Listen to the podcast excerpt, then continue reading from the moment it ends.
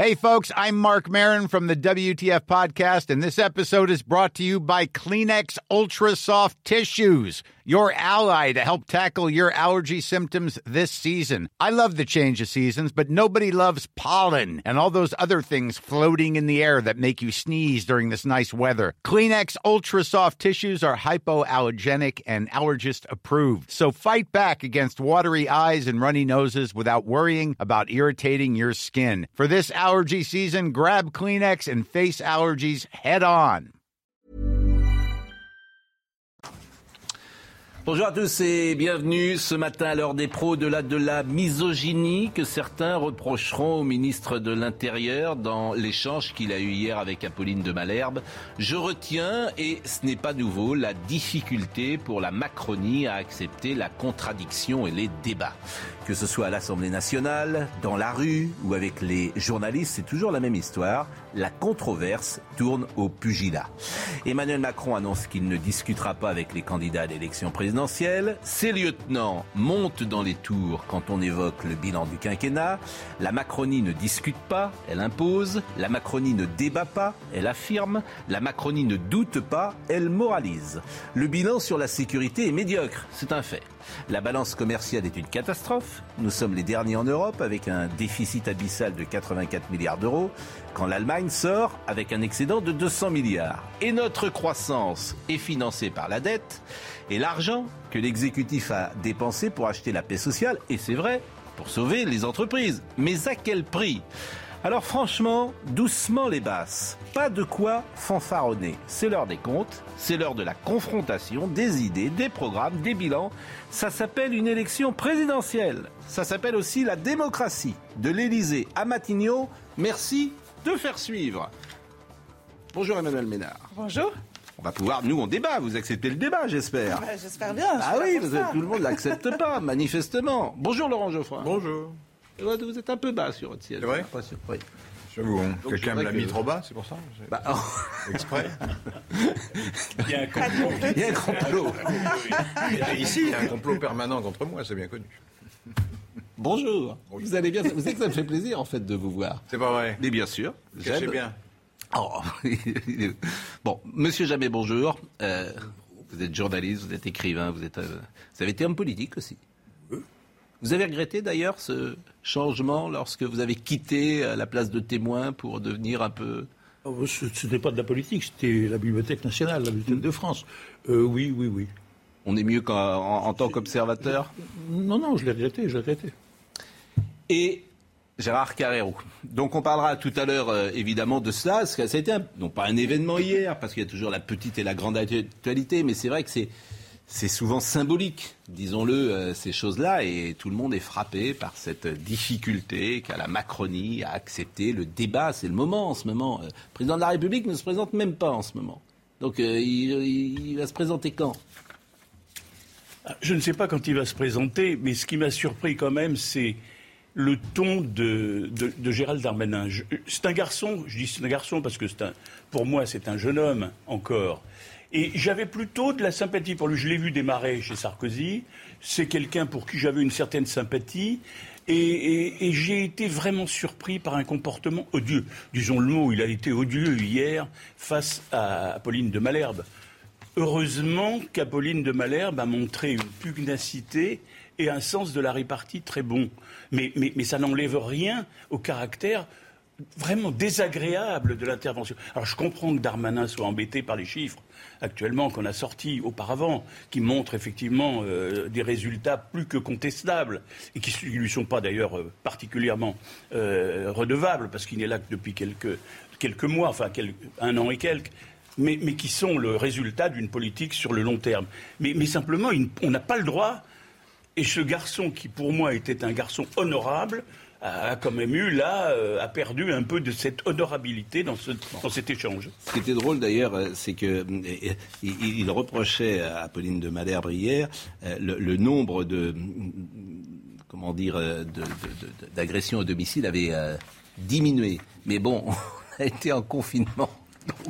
Effectivement, quand les gens sont chez eux, il y a moins de cambriolage. c'est un peu. Euh, mais c'est vrai que le nombre de victimes d'agressions physiques a bondi de 12%, le nombre de victimes de viol et de tentatives de viol a bondi de 32%, le nombre de victimes de violences intrafamiliales a bondi de 14%, le nombre d'homicides est en hausse. En fait, le bilan de la sécurité n'est pas bon.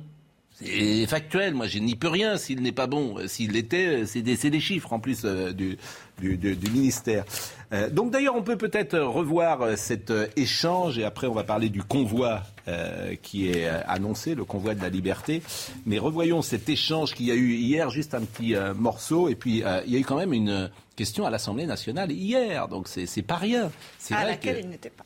Ah, vous y étiez? Moi, j'y étais, bien sûr, mais c'est pas lui qui a répondu. Il n'y était pas là. C'était Marlène, c'est Marlène Schiappa qui a répondu à ça. Bah, vous allez nous dire comment vous avez vécu euh, ce, ce, moment et vous allez nous dire si vous étiez d'accord avec euh, Marlène Schiappa. Revoyons cet extrait hier. De chance. J'ai regardé votre logo, je pensais qu'on était sur CNews, mais en fait, on est bien sur BFM. Mais je vois pas le rapport. Vous ne dites pas non plus, et ça c'est terrible. Bah, parce que vous ne dites pas mais non je plus. Vois pas le rapport. La je baisse. vous parle en l'occurrence. Est-ce que vous me laissez parler, je vous madame parle en l'occurrence des madame. atteintes aux personnes. Non, mais votre présentation, elle est très rapide et un peu populiste. Bon, et c'est la difficulté. Allez-y, essayez de démontrer Non, mais vous pas, calmez-vous. Ce sont euh, vos chiffres. Non, hein. mais calmez-vous, madame, ça va bien se passer. Aujourd'hui, il y a une baisse de Je vous demande 30%. pardon Ça va bien se passer. Il va bien se passer. Non, mais il y a Gérald 30% Darmanin, de baisse. Oh, je vous demande pardon. Comment Ça vous va bien se passer, madame. Vous allez voir. Mais il y a c'est quoi le 30%, problème il y a 30% de baisse sur les biens. Moi, j'en ai marre des discours populistes toute Mon la journée. populiste, ce sont vos chiffres, ils sont mais- tirés du site du ministère de Vous n'évoquez même pas la baisse des biens, la baisse des Je cambriolages. vous ai immédiatement dit Moins que je m'adressais à 30%. vous à propos des violences Bon. faites aux Vous ne personnes. souhaitez pas que je réponde. Non, je trouve ça sidérant Moins votre tr- manière de répondre. Euh, c'est je- pas une réponse, c'est presque une offense. Je- je- La baisse des cambriolages, les gens étaient confinés. Donc, en plus, il nous prend pour des imbéciles. C'est ça qui est fascinant, en fait. Euh, toujours. Mais Mais sur le mo- moyen terme, je crois que ça baisse. Oui, mais, euh, euh, mais- dites-moi ce qui s'est passé à l'Assemblée nationale. D'abord, peut-être on, on voit. euh, Rappelez-nous le contexte hier. Pourquoi il y a eu cette question Ah bah, c'est la séance Oui. hebdomadaire des questions au gouvernement. Donc Mm. chaque député qui, qui peut poser une question, parce qu'on ne peut pas tous passer, les 577 ne peuvent pas poser leurs questions. Donc il y en a toujours, toujours un certain nombre qui posent des questions et les ministres, bah, ça fait partie de notre fonction à nous députés de contrôle du gouvernement. Donc on Mais pose des c'était plutôt calme parce que Marlène Schiappa elle a répondu. Elle a dit voilà, quand je parle, tout le monde crie. On se rend pas compte. ce Bah, qu'il oui, mais parce que vous avez vu sa réponse, Oui. euh, où elle a dit euh, Je savais pas qu'on était, euh, qu'on était. Je pensais qu'on était à l'Assemblée nationale et pas sur Télé Loisirs à Eh ben, commenter. voyons cet échange avec Madame Le Grip qui lui pose une stupide. question. Voyons. C'était mettre de l'huile sur le feu. Eh ben, ça, c'est je- pas très habile de sa part. C'est bon, pas faux. Mais voyons euh, cette séquence à l'Assemblée nationale hier. Monsieur Darmanin a perdu ses nerfs et a tenu des propos agressifs à l'encontre d'une journaliste qui ne faisait pourtant que son travail, c'est-à-dire exposer la réalité de certains chiffres en matière de lutte contre la délinquance, publiés d'ailleurs sur le site du ministère de l'Intérieur. Réalité qui atteste de résultats très mauvais en 2021. Moi, je pensais qu'on était à l'Assemblée nationale. J'avais pas compris qu'on était dans la rédaction de Télé Loisirs et qu'on était en train de commenter les émissions de télévision. C'est la première chose que je veux vous dire. La deuxième chose que je veux vous dire, c'est que c'est extraordinairement cocasse d'entendre des leçons de calme, des leçons de calme de vous qui êtes en train de hurler. Vous êtes 200 en train de hurler contre une jeune femme qui essaye de vous parler. Vous êtes en train d'essayer de nous donner des leçons de calme et vous êtes plusieurs centaines à me hurler dessus simultanément en criant des insultes comme vous le faites depuis cinq ans.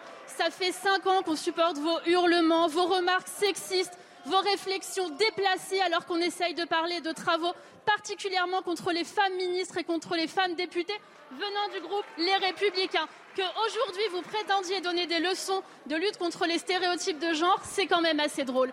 Bon, d'abord, est-ce que c'est vrai ce que dit euh, Madame Schiappa? Non, mais en plus, c'est très amusant, c'est que- c'est qu'elle elle reproche des propos sexistes à une députée. C'est- une députée qui, qui lui a posé la question, donc c'est complètement décalé sa réponse. C'est juste de la politique politicienne. Mais pour revenir à Gérald Darmanin et sa réponse à à à Apolline de Malherbe. Euh, Gérald Darmanin, il fait partie des ministres qui, la- qui, qui retiennent pas leur coup. Euh, Il y en a quelques-uns comme ça où systématiquement vous posez une question et bam vous prenez un- enfin, vraiment le, le- le coup de le scud en pleine figure systématiquement à l'Assemblée. Sauf que là, il a visiblement oublié qu'il n'était pas à l'Assemblée, qu'il n'était pas face à des députés, que c'était pas dans un débat politique, mais qu'il était face à une journaliste et qu'il n'avait peut-être pas à lui répondre comme ça. Ce qu'elle a très mal pris et je comprends qu'elle l'ait mal pris. Moi, j'aurais répondu de la même façon et je trouve qu'elle a très très bien fait de lui répondre comme ça. Euh, Son, son, son- son bilan, il n'est pas bon. Et on est, vous, ça vous a pas échappé à deux mois de l'élection présidentielle. Il est embêté avec ça. Puis, il est embêté pour la suite aussi. Parce que je pense que M. Darmanin, il a très envie Oui, de il y a une continuer. forme de fébrilité chez tous. Vous Ah, avez raison parce qu'ils ne savent pas s'ils seront là euh, dans deux Ils mois. ne savent rien Euh, ça, du tout. ça, et, et- et- Euh, ça, Emmanuel vrai. Macron n'a donné de certitude à personne ça, je suis aujourd'hui. d'accord avec vous. Mais c'est vrai qu'il a rétabli, alors pour être, euh, comment dire, le plus neutre ou objectif possible, il a rétabli quand même un certain climat de confiance avec la police, Gérald Darmanin. Oui, tout à fait. euh, Vis-à-vis de ses effectifs, c'est le sentiment que j'ai en tout cas. Il a rétabli une forme de, oui, d'ordre euh, dans la police. de- Mais de les confiance. chiffres ne sont Bon. pas bons. Mais les chiffres, mais il peut le dire d'ailleurs. Mais là où vous avez raison, c'est qu'ils sont tous dans le coup d'après, et il n'est pas sûr euh, que Gérald Darmanin il soit dans l'équipe euh, suivante, si tant est, Personne n'est sûr si tant est, évidemment, euh, que euh, Emmanuel Macron, ce qu'il pense sans doute, soit réélu. Mais ce n'est pas fait euh, non plus. Dominique Jamais. Si c'était l'explication, ce serait clair, ce ne serait pas une excuse pour autant. hein. Mais est-ce qu'il était fatigué? Il, il- a laissé transparaître, semble-t-il, sa vraie nature. euh, hein, c'est euh, souriant, euh, jeune, plutôt euh, agréable en général. Voilà en gros comment on le voyait. Là, ça s'est effondré tout d'un coup. Mais qu'est-ce qu'il pensait? Est-ce qu'il pensait que, euh, confronté à une journaliste qui allait lui poser des questions, probablement sur sa gestion du ministère de l'Intérieur, il s'est trompé d'époque? Euh, il s'est trompé euh, d'interlocutrice également. Elle ne pouvait pas laisser passer la façon dont il a dit. C'est quoi C'était un médecin, une, une cliente. C'était Vous allez voir, ça va bien se passer. Oui. Et ensuite, d'ailleurs, au lieu de se rattraper, euh, il a continué. Il, il souhaitait qu'on ne parle que des aspects positifs de sa gestion. C'est un peu bizarre. Et il a révélé une vulgarité qui achève le tableau quand il a dit qu'il était là pour ouvrir son clapet. C'est ça le langage d'un ministre, d'un ministre de l'Intérieur Ah, Le, le monde, a, le monde a parfois changé. En plus, ça Euh, renvoie. je oui. pas je très heureux. Ça correspond vraiment à sa personnalité. Ça renvoie à un cliché machiste. ça, c'est les- Oui. Ça va bien se passer, ça veut dire que vous perdez vos nerfs, évidemment, vous êtes une femme, vous n'avez pas de sang-froid, etc. Non, puis ça, ça affiche une supériorité de principe d'entrée Oui. qui. Honnêtement, qui bon, la- l'aspect, je vous l'ai dit, l'aspect misogynie, il est remarqué. C'est pas tant ça, moi, qui me frappe, c'est, je le répète à chaque fois, l'absence, euh, la difficulté pour la Macronie euh, à, parler. C'est-à-dire que vous avez un président de la République qui, depuis trois ans, tout seul, a gouverné, a tout fait dans ce pays, tout seul dans son bureau, sans euh, rendre des comptes à personne. Donc, euh, en gros, c'est un peu euh, caricatural, mais euh, c'en est pas loin. Euh, L'humour, parce qu'il y a une séquence quand même humour dans, hier, et ça c'est bien. Donc on félicite nos amis de Télé Loisirs, parce qu'ils ont fait un petit tweet que vous allez voir à l'instant, qui m'a amusé, puisque ils ont écrit. La rédaction de Télé Loisirs a le plaisir d'offrir un abonnement d'un an à Marlène Schiappa pour la remercier de l'affection qu'elle nous porte. Mais c'est assez intéressant parce que Darmanin, euh, Gérald Darmanin, il n'était pas intervenu dans les médias depuis euh, longtemps et il a fait deux sorties en deux jours et c'est deux erreurs. Parce que la veille sur France Info, écoutez ce qu'il avait dit, il parlait du président de la République Emmanuel Macron. Il n'y a pas un Français, je pense, qui pense qu'il n'a pas été un bon président de la République, alors qu'il y a eu 2,33 tonnes. Euh, quand même. Pendant la crise, pendant la crise, si, je pense, je pense pendant la crise. Il Alors, a eu moi, je 2,33 voudrais tonnes. de- Il a eu 2,33 tonnes, le président de la République, dans son mandat. Celui des Gilets jaunes, qui a quand même un petit peu inquiété, me semble-t-il, une partie de l'opinion, et celui du Covid. Regardons ce qui se passe aujourd'hui. Il me semble que le président est celui qui a permis à la France de traverser ces crises. Sur le Même les journalistes ont ri. Il n'y a pas un Français qui pense qu'il n'a pas été. Même le journaliste était obligé de rire. Et même Barbara Donc- Pompili, euh, qui était Ouais. invitée quelques, quelques minutes après sur une autre radio, euh, elle, elle riait aussi. en bien disant, sûr, c'est la bon, déconnexion, ça montre la, déco- voilà, la déconnexion euh, complète, de, de- de- en l'occurrence. De, de- de- Peut-être est-il très fatigué, mais enfin, c'est mais vous curieux, savez, il a c'est été- curieux que le ministre de l'Intérieur euh, ignore l'état de l'opinion. Ça a été un, un- un- au, au début, il a été plutôt bien accueilli, y compris même, je veux dire, chez les gens qui ne sont pas des macronistes. Euh, et- Pardon, il, passait avait- après il Castaner, donc avait c'était sur pas le- compliqué. Il avait l'avantage, Il avait l'avantage énorme d'arriver après Castaner, Ah dont tout le monde avait assez, pour le il moins. avait, il avait sur le, il avait sur le dos, quand il est arrivé, une vilaine affaire dont j'ai apprécié que euh, Apolline de Malherbe n'est pas fait état. Oui, et, euh, vous, avez, mais vous avez parfaitement raison, et nous, on n'en a jamais fait état ici. Euh, en revanche, je ne suis pas certain que l'Élysée et Emmanuel Macron aient apprécié que la séquence Ukraine soit parasitée de cette manière-là par ce qui s'est passé hier, parce que nous-mêmes, on en a parlé, ça vient effectivement parasiter le discours. Bon, écoutez, euh, c'est à la fois anecdotique et révélateur, c'est pas l'essentiel évidemment du pays, mais euh, ça a fait hier euh, parler. En revanche, ce qui pourrait être plus essentiel, c'est pour protester contre les mesures sanitaires, mais aussi la baisse du pouvoir d'achat, des groupes de véhicules prennent la route dès aujourd'hui à vitesse réduite pour rejoindre Paris euh, vendredi et samedi afin de converger, euh, pourquoi pas, vers Bruxelles. Et ces gens-là veulent paralyser les axes de circulation sur le modèle de la capitale du Canada, euh, Ottawa. Je vous propose de voir un premier sujet de Régine Delfour qui fait le parallèle entre le Canada et ce que pourrait être la France. Dans les rues d'Ottawa, le bruit assourdissant des klaxons. Depuis fin janvier, le centre-ville est envahi par des camions. Les manifestants réclament la levée des obligations vaccinales et des restrictions sanitaires. En France, des militants s'activent depuis plusieurs jours pour imiter ce mouvement. Une action plus ou moins comprise. Je comprends que voilà qu'on cherche tous les moyens pour, euh, pour faire entendre sa voix. Après, est-ce que c'est la bonne solution? Non, mais moi, c'est- je trouve co- complètement stupide. Et euh, là, c'est vraiment monter les gens les uns contre les autres. Je comprends qu'il y en ait qui ont besoin de le faire. Moi, je le fais pas moi-même. Je continue, à, je continue à vivre et je continue à faire comme, euh, comme on peut dire, un petit mouton. C'est sur les réseaux sociaux, notamment sur Facebook, que plusieurs groupes se sont créés, avec pour objectif rallier Paris vendredi et Bruxelles lundi. Six convois sont répartis sur trois jours. Les plus éloignés de Paris, comme Nice ou encore Bayonne, partent mercredi. Pour la Bretagne, le départ est prévu jeudi. Le Nord, l'Est et la Normandie, vendredi. La plupart des organisateurs revendiquent une action pacifique, mais d'autres y voient la possibilité de bloquer Paris par l'extérieur, empêchant dès vendredi soir toute entrée et toute sortie dans la capitale. Bon, des convois de voitures des convois de camions, ça doit se voir quand même. Donc euh, on peut imaginer que le ministre de l'Intérieur euh, mette en place des moyens de renseignement et d'action. Euh, c'est en tout cas ce qu'il a dit.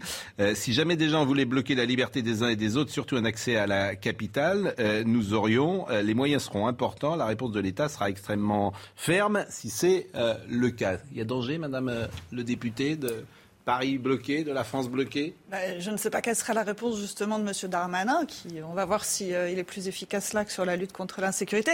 Non, euh, le- l'exemple canadien, euh, il est inquiétant quand même. Parce qu'on voit que c'est extrêmement suivi, qu'ils sont extrêmement déterminés. Et moi, je vois re- ressortir euh, les, les- les- les mouvements des Gilets jaunes. Enfin, moi, je le vois euh, du côté de, de Béziers. C'est vrai qu'il y, a y a à nouveau des réunions du mouvement des Gilets jaunes. Et on peut se dire qu'effectivement, euh, entre anti-vax, euh, anti-pass vaccinal et, et Gilets jaunes réunis, ça peut à nouveau, ça peut à nouveau avoir un effet important. D'autant que, d'autant que bah, souvenez-vous, les gilets jaunes, c'était pour l'augmentation, ça a démarré avec l'augmentation du carburant, on y est. Et puis on a, on a une séquence euh, présidentielle dans peu de temps, donc c'est le moment ou jamais pour eux. Donc, euh, donc oui, moi je pense qu'effectivement, il y a un risque. Je sais pas, je suis pas devin, je suis pas Madame Irma, donc je peux pas savoir si ça va se faire ou pas et comment ça va se faire, mais il y a un risque. Il y, a, sûrement un risque, mais je crois qu'il faut quand même se garde, raison garder euh, dans les comparaisons entre la situation au Canada et la situation. Euh, c'est un exemple. Française. Non, non, mais je, je ne sais pas, je suis comme vous, hein. je ne sais pas plus que vous ou moins que vous ce qui va arriver. Mais simplement, euh, euh, au Canada, comme aux États-Unis, nous avons des mouvements. Enfin, tout le monde va au cinéma et voit à la télé. On a, on a ces énormes. Ces, ces camions qui font je ne sais combien de, de dizaines de tonnes en permanence qui traversent et- et et il y a des mouvements extraordinaires à la frontière canadienne entre les États-Unis.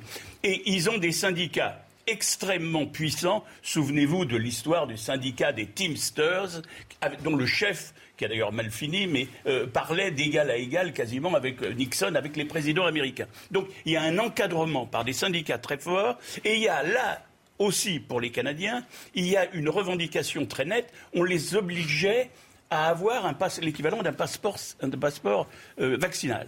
Ils avaient donc une revendication et ils ont des moyens considérables avec leurs camions.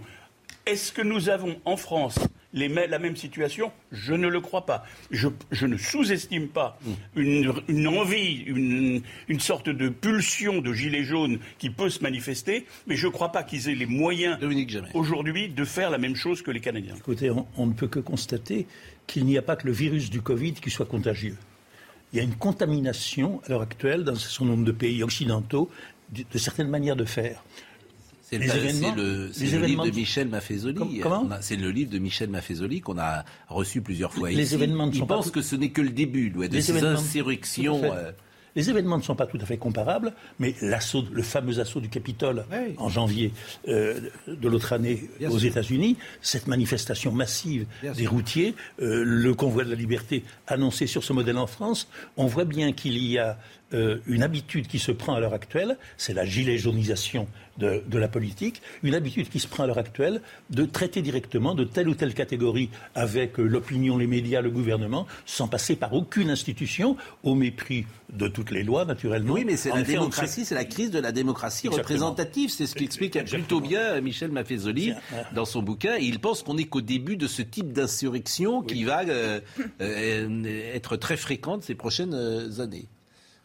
Vous êtes euh, fatigué aujourd'hui monsieur Non, non, non, je, je vous écoute. Oui, non, c'est bien. Alors, Ah, moi, je- les, les chauffeurs routiers français ne sont pas soumis aux mêmes obligations que les Canadiens, si? Non, mais Je pense protestent- surtout que les ils entreprises protestent n'ont pas le contre droit de prendre leur, choses. euh, camion Ils pour protestent contre le même genre de choses, le, le pass sanitaire. Ils sont anti-vax en même temps qu'ils sont anti-gouvernement, anti-société. ou Oui, mais il n'y a pas d'obligation vaccinale, si? Non. Mais Pascal, pardon, pas, si je peux c'est pas tout à fait la même chose, donc. Enfin, c'est le- le- le- L'étincelle n'est pas la même. Oui, mais, je- je- Non, mais mais ça, n'empêche pas que ça puisse se déclencher quand même. mais- Paris n'est pas une idée. euh, Cette, cette- cette satisfaisante. nouvelle façon de, de manifester euh, son, opposition à- à- au fonctionnement démocratique en France, euh, si on règle pas l'histoire des parrainages de certains candidats à la présidentielle, ça va pas arranger les choses. Oui, alors ça, je n'imagine pas, pour tout vous dire, que Marine Le Pen ou qu'Éric Zemmour ou que Jean-Luc Mélenchon n'aient pas leur parrainage. Bah, vous savez combien il en manque? Je- ça, j'imagine pas ça, parce que là, vous êtes dans une crise démocratique, me Ah, semble-t-il, oui, mais majeure. Vous savez combien C'est l'un des trois. Pascal, moi j'ai proposé au gouvernement mi-janvier qu'il revienne très vite sur cette- ce fameux article 3 de la loi qui, qui, euh, qui impose la publicité des parrainages. Ils pouvaient le faire mi-janvier. Il fallait 15 jours, c'est une loi organique, il faut 15 jours pour déposer une modification. Ils pouvaient le faire, ils avaient encore le temps de le faire. J'ai vu que le modem, morte. le Alors, modem, par exemple, euh, euh, François Bayrou va peut-être donner son parrainage à Jean-Luc Mélenchon. J'ai entendu ça ce, ce matin. Et euh, il y a à peu près euh, 2000 maires ou mod- modem ou proches du modem en, en France. Et euh, François Bayrou pourrait donner au nom, effectivement, de la démocratie. Mais il aurait raison de le faire. Euh, du pluralisme. Il aurait raison de le Exactement. Mais ça, ça, si l'un des trois, je le répète, si l'un des trois n'a pas ses parrainages, euh, l'élection, c'est compliqué de, de partir en élection présidentielle euh, si l'un des trois n'est pas là. Non, mais, pour le moins. Au-delà du problème de la publicité et des signatures, il y a le problème du principe lui-même. On est confronté à l'éventualité que des gens qui représentent 15%, paraît-il, hein, mais ça paraît étayé de toutes parts, des gens qui représentent 15% des suffrages ne réussiraient pas à avoir 1,5% des signatures nécessaires, des Mais je suis tout à fait nécessaires. d'accord avec vous, Dominique. Quand j'ai proposé la suppression de la publicité, c'était en mesure d'urgence, au mois de janvier pour régler aujourd'hui la situation Voyons, dans laquelle on est. voyons pour comprendre le profil euh, de ce possible euh, convoi euh, de la liberté qui pourrait... Dit de la liberté. Dit de la liberté, bah, oui. Oui, non, parce qu'il y a une route de la liberté, mais c'est pas, pas tout à fait la même chose, oui. Vous avez raison, cher euh, confrère. Et, et voyons le sujet de Jean-Luc Thomas qui a rencontré euh, bah, une des personnes qui pourrait euh, se mêler à ce convoi dit de la liberté. Cette page d'un réseau social existe depuis une semaine. 3000 personnes y sont inscrites pour créer un nouveau mode de contestation similaire aux routiers canadiens. Moi, je pensais que c'était l'occasion voilà, de- d'essayer de, de diversifier les formes de mouvement dans quelque chose de peut-être plus efficace euh, pour, pour se faire entendre. Les revendications restent les mêmes, encore les contraintes autour du pass vaccinal. Le mouvement n'est pas déjà euh, anti-vaccin en, soi. hein. Euh, on, on est contre les, les formes d'obligation, les formes de coercition. Ce qui pose un problème, c'est euh, voilà, les mesures gouvernementales qui viennent entraver les, les choix et la liberté de, de la population. Il y a un parallèle évident avec les Gilets jaunes. On ne peut pas s'empêcher de faire le parallèle puisqu'il y a en fait des, points communs qui sont le, coût de la vie, le coût des carburants parce que là c'est devenu catastrophique. Euh, donc forcément en fait ça, va agréger le même type de, de public, tout ce qui est ubérisation, tout ce qui est voilà, salariés au SMIC euh, et compagnie, travailleurs pauvres. Le rassemblement du convoi de la liberté est prévu à Toulouse jeudi matin. On va faire une première pause et pour faire plaisir à notre ami Canteloup, je vais citer Daniel Guichard qui nous écoute et que je salue et qui dit les pulsions en France sont différentes mais elles vont être surprenantes. Les motivations premières sont le désespoir et le sentiment d'impuissance. Nous marquons une pause, nous revenons. Emmanuel Ménard est avec nous ce matin. Elle est députée euh, de l'Hérault. Vous connaissez euh, notre ami Laurent Geoffrin, Dominique Jamet et Gérard euh, Carrérou. Il y a un effet euh, aujourd'hui, euh, Éric euh, Zemmour, qui peut inquiéter le camp de Marine Le Pen? Ah, bah, si je vous disais le contraire, je pense que vous ne me croiriez pas, bien sûr. On n'imagine pas de rapprochement euh, entre Ah, les je deux. pense que pourtant, euh, Dieu sait si on a essayé. hein. Depuis le début, on a essayé de, leur- de les faire se parler, de les faire se rencontrer, de les faire euh, travailler ensemble. et je crois que là, on est à un point où c'est plus trop possible. Euh, en tout cas, ça se fera pas, ça se fera pas avant le premier tour. Écoutons Dominique de Villepin. Il était ce matin sur France Inter et, et voilà ce qu'il a dit sur Éric Zemmour. C'est un pays qui est marqué par euh, l'inquiétude, par la souffrance souvent, et par la colère. Et il est facile de surfer, euh, euh, et c'est le sens de la campagne d'Éric Zemmour, une campagne populiste et une campagne opportuniste. Euh, de là à euh, apporter des solutions à notre pays, de là à montrer une capacité à être chef de l'État, il y a évidemment un fossé euh, que je ne saurais franchir. Euh, Éric Zemmour n'est ni préparé et n'a pas les capacités et la capacité de gérer des situations aussi complexes et un État euh, aussi euh, euh, important que l'État français. Donc, une fois de plus, on peut monter dans les sondages, on peut faire plaisir à certains, on peut caresser les gens dans le sens du poil. Ça fait pas une politique. Alors, on entend euh, ce que dit euh, M. de Villepin, mais ce qu'on entend aussi, forcément, pour ceux qui écoutent, disent bah, ceux qui sont préparés depuis 40 ans, ils n'ont pas fait mieux. Ouais, enfin, Il faut quand même préciser ce que dit Villepin, c'est ce que pensent euh, le trois quarts des Français quand même. Euh, on ne dit jamais ça, chez vous notamment.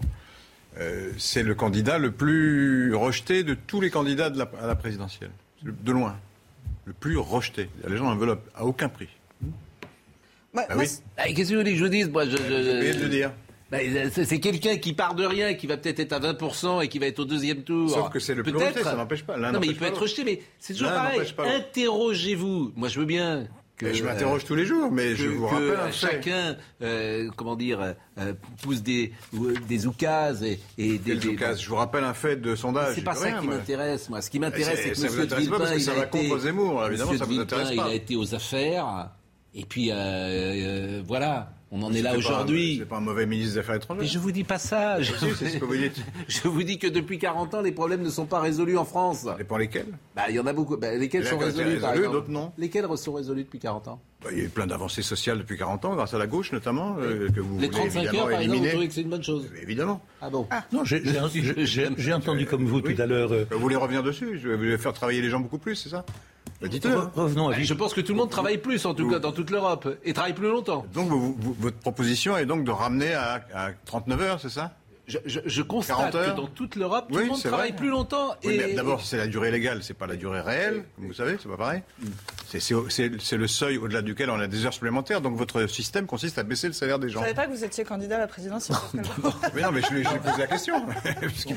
Puisqu'il a des solutions, je, je lui je demande, vais vous c'est dire, normal. Ce qui est important, c'est euh, au-delà du nombre de temps de travail chaque euh, semaine, je pense qu'il est important, c'est vraiment le pouvoir d'achat. Et les gens, ce à quoi ils seraient le plus que sensibles, c'était travailler plus, implicitement, c'est travailler plus, travailler plus pour euh, gagner Gagner. plus. C'était pas un mauvais slogan. Ah, c'est ce qu'a repris. Éric Zemmour d'ailleurs. hein. Je crois l'a qu'on s'est éloigné, pourquoi Oui. pas On s'est éloigné un petit peu de, de, de Villepin, chemin faisant. Euh, je l'ai entendu tout à l'heure, comme, comme vous. J'ai été frappé, euh, comme de tout temps, par son intelligence aiguë, euh, euh, son éloquence, euh, sa subtilité à l'occasion. Et euh, j'ai adoré de revoir et de réentendre Villepin en personnage de vieux sage, qui euh, a tout vu, tout connu, qui a tiré les leçons de tout. Et je me suis rappelé un certain Villepin qui était euh, Premier ministre à un certain moment et qui ne faisait pas preuve dans son action ou dans ses discours de la même sagesse. Oui, de la puis même... il- était tellement préparé qu'il a fait la dissolution euh, ce que de l'Assemblée nationale en que je voulais dire en 97, qui a permis euh, à Jacques Chirac de perdre la majorité qu'il a gagnée en 95. Je veux bien qu'il nous donne des leçons, moi, Dominique de Villepin, ça me dérange pas. Il était tellement préparé qu'il il, a mis une dissolution en place. Donc vraiment qu'il vienne nous donner des leçons comme il sur la plus- France d'aujourd'hui, ça nous intéresse. Non, il donne des leçons sur Zemmour. Non, Mais- mais Comme il n'a plus Oui, aucune- il était interrogé là-dessus. Comme il n'a plus aucune. Il dit il n'est pas préparé. Il était tellement préparé. Il dit pas que il n'est ça. pas préparé. Il C'est dit pas possible que ça. d'ailleurs, mais lui, il, Il dit était qu'il bien n'est pas au niveau pour être président. C'est dit- son avis. Mais lui, il était tel- C'est je un veux dire, avis il qui est était- largement partagé, hein. Je vous répète, il était tellement préparé. Lui, ça, on s'en fout de savoir si c'est lui ou c'est pas. un euh. Est-ce que ce que dit là est vrai ou pas C'est ça qui Oui, mais si le type qui parle n'est qu'échec, Tu vois pas que échec. Il y a Bah, des échecs euh, et il y a des réussites. échec Enfin, politique. Rappelons-nous que c'est lui que euh, Bernadette Chirac avait surnommé Néron. Néron. Néron. Néron, l'incendiaire, le destructeur. géré contre euh, de Et qui a abouti à une catastrophe pour la euh, majorité. Sa position sur la guerre d'Irak qui a prévalu était une bonne position. Ce C'est pas un matin, échec, ça. ce matin, il parlait pas de la guerre d'Irak. Elle reconnaît, c'est le, elle reconnaît- elle reconnaît- Non, Moi, mais ce à qui me- choque- de dire que absolument. euh, vous êtes villepiniste. Je voudrais relire les, les, les- je voudrais relire Non, les. j'avais la même position. Alors, Ah. Non, mais à force de dire, c'est ce que dit Villepin, que pour être un candidat qui soit effectivement crédible à la présidence de la République, il faut avoir eu un parcours, parce qu'en fait c'est ça qui est sous-jacent. Il n'est pas préparé, il n'a pas les qualités, etc. À force de dire ça, les politiques finalement se discréditent par rapport effectivement au peuple, parce que le peuple ne croit pas ça. Le peuple ne croit pas qu'il faille avoir été euh, maire, euh, forcément euh, maire euh, pendant quelques années, député pendant quelques années, puis président de ceci, puis président de cela, pour forcément faire un bon candidat à la présidence, et que le contraire, effectivement. Donc je crois que c'est une erreur de dire ça. Cette espèce de, de syndicat des nantis de la politique va être un jour démenti. Et ce côté méprisant, parce que quand il parle euh, du- de, la, de la campagne populiste et qu'est-ce qu'il a dit et opportuniste Hmm. d'Éric Zemmour, enfin, il oublie de dire que quand même Éric Zemmour, euh, moi, vous, vous en pensez ce que vous voulez, mais il répond quand même à une partie des, des- des préoccupations des Français. c'est intéressant. Et donc euh, c'est stupide de dire Emmanuel que c'est Macron. opportuniste. Emmanuel Macron. Et puis, je... La défense de Zemmour est très émouvante. oh, vous êtes réveillé. Je suis ému. Bon, je vais vous dire quelque chose. pros, c'est l'heure des J'adore, pros-Zemmour. Ça, c'est pas gentil. Vraiment, c'est pas gentil. Franchement, c'est. c'est- c'est- Mais je constate. Mais non, mais c'est pas Vous êtes gentil. unanime, là. Mais on n'est pas unanime. Darmanin, ça. Mais, mais Vous n'est n'avez pas aucune unanime. objection sur Zemmour. Mais- C'est marrant. mais- Et, et dès que quelqu'un l'attaque, vous montez sur vos grands Mais chevaux. il, il est Ah. question, il est question Vous des leçons. Il est, mais alors, il est question des leçons que Villepin administre à Zemmour Mais au nom, au nom, au nom d'une euh, philosophie Mm. que Gérard Carreau a très bien euh, résumée. Euh, Villepin a dit Mm. en substance il n'a jamais gouverné.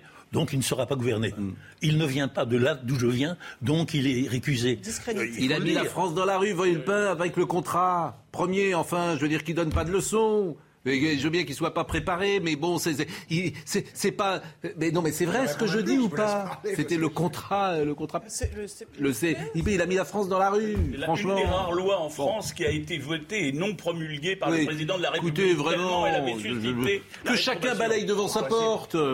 Si vous me permettez. Si le dossier, vous Bon. devriez être pour le CPE, à mon avis. Bon, je termine le, le- comment dire? plutôt pour, même. Je termine euh, cette petite euh, parenthèse en, en- en signalant quand même que le plus grand président des États-Unis depuis 50 ans, il était acteur de série B avant, donc il n'était pas vraiment préparé. Il s'appelle Reagan et c'est celui C'est qui a fait bouger l'Amérique. Zemmour, hein. Chef du syndicat des. des- C'est celui qui a fait bouger l'Amérique. Mais il, non mais gouverneur de Californie, arrêtez, c'est pas vrai. C'était pas celui quand même qui a été passé par l'ENA, convenons-en, et aujourd'hui il demandait à ses collaborateurs de lui écrire. Il n'avait occupé aucune fonction élective, il aucune. gouverneur de Californie. Oui, non, mais je veux dire, Emmanuel Macron. C'est aussi grand que la France. Emmanuel Macron, quand est-ce qu'il va se présenter Ah, eh ben Loïc Signor va vous donner la réponse. Et surveillez le, mini, le comment dire le salon de l'agriculture. Surveillez le salon de l'agriculture. C'est le 26 février. Le président pourrait faire euh, tous les stands et puis hop, en sortant, on lui posera une question. Monsieur le président, vous êtes candidat au président Et puis Oui, là, il bah dirait voyons, son- oui. Comment oui, bah voyons. il- Ah, bah, il dirait, bah, ah, s'il dit ben voyons, là, effectivement, c'est bon. Loïc Signor. C'est dans l'avion qui le menait à Kiev hier que le président de la République s'est autorisé une minuscule parenthèse sur la campagne présidentielle. L'international, ça me prend plus de la moitié de mon temps, voire l'essentiel ces derniers jours, confie le chef de l'État devant les journalistes. Mais c'est avec un grand sourire qu'Emmanuel Macron aborde la question de sa candidature. Il va falloir y songer à un moment. Tout vient à point, balaye le président de la République. Avec ces tensions suffisamment fortes, je le cite, il ne faut pas faire les choses de manière intempestive, conclut Emmanuel Macron, même si dans son entourage, on esquisse tout de même une fenêtre de tir qui semble se préciser de jour en jour. Autour du 20 février, le président devrait enfin clarifier ses intentions, qui ne laissent évidemment aucun doute. Bon, aujourd'hui, il est dans les temps, Gérard Carrérou. euh, il n'y a pas d'urgence euh, pour lui. À votre avis, euh, est-ce qu'il a intérêt à se déclarer le plus tard possible? C'est le 3 mars? Euh Non, mais il y a un moment donné, c'est toujours difficile. C'est trop tard, c'est trop tard. Et je pense qu'on là il est non mais fait attendez non non mais je vais vous dire je vais l'étayer. Sarkozy Sarkozy il l'a dit depuis euh, plusieurs fois Sarkozy a regretté d'être parti trop tard. Je parle de la deuxième hein, de Sarkozy 2012 il a dit si j'étais parti effectivement deux semaines avant j'aurais été élu. Et c'est vrai que sur les bon ça, c'est un exemple. Donc, je veux dire par là, c'est difficile de trouver la date. Mais la date du 20 février, moi, je la trouve très intéressante. D'abord parce que j'ai dit, euh, sur une autre antenne, j'ai dit, ça sera le 20 février, parce que c'est mon anniversaire.